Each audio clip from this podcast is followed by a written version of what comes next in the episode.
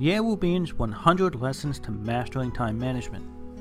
Lesson 56 How to Complete the Monthly Review. Hello, everyone. My name is Ye Wu Bin from Yixiaoneng. I am so happy to be with you now at 6 a.m. on the Ximalaya app. For those of you who have been following my lessons, welcome back. And if you're new here, welcome aboard. I am really sincerely happy to have you with us. Time is man's scarcest resource. Once it's used, it can never be regained. So if you're not using your time effectively, or if the time you are spending is only getting you further away from your dreams in life, then stay with me. Listen a while, and I am confident I can help open your eyes to a new path that will get you closer to your dreams.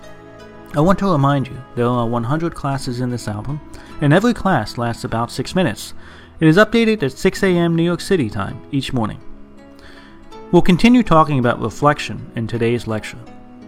There are reflections of one day, one thing, and life, divided by time dimensions, such as reviews of a day, of the week, or the month, etc.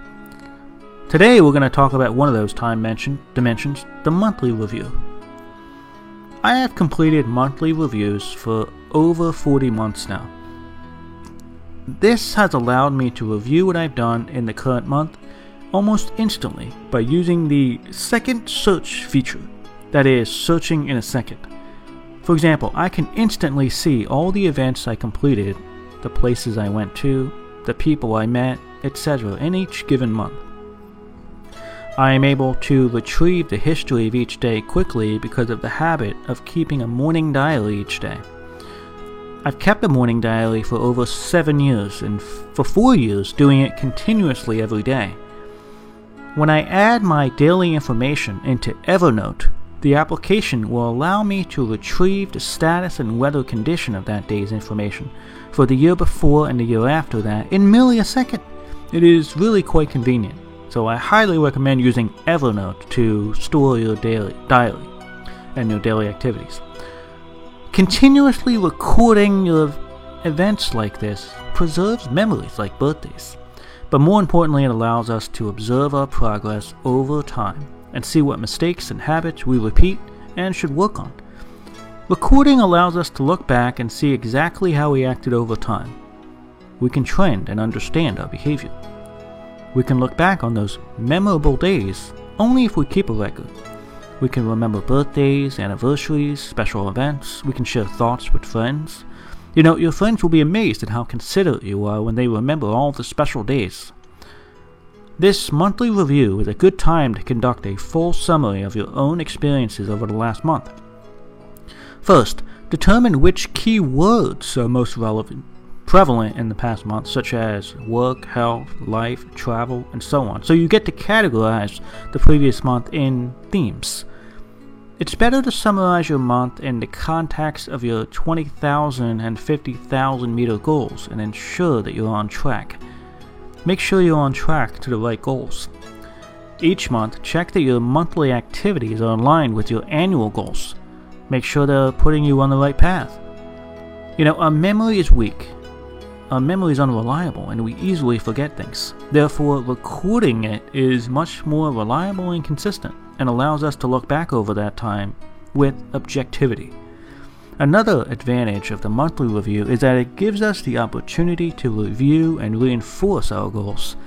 It's impossible to ch- achieve our goals without repeatedly reminding ourselves of these goals over time, and the monthly review is a good opportunity to do that.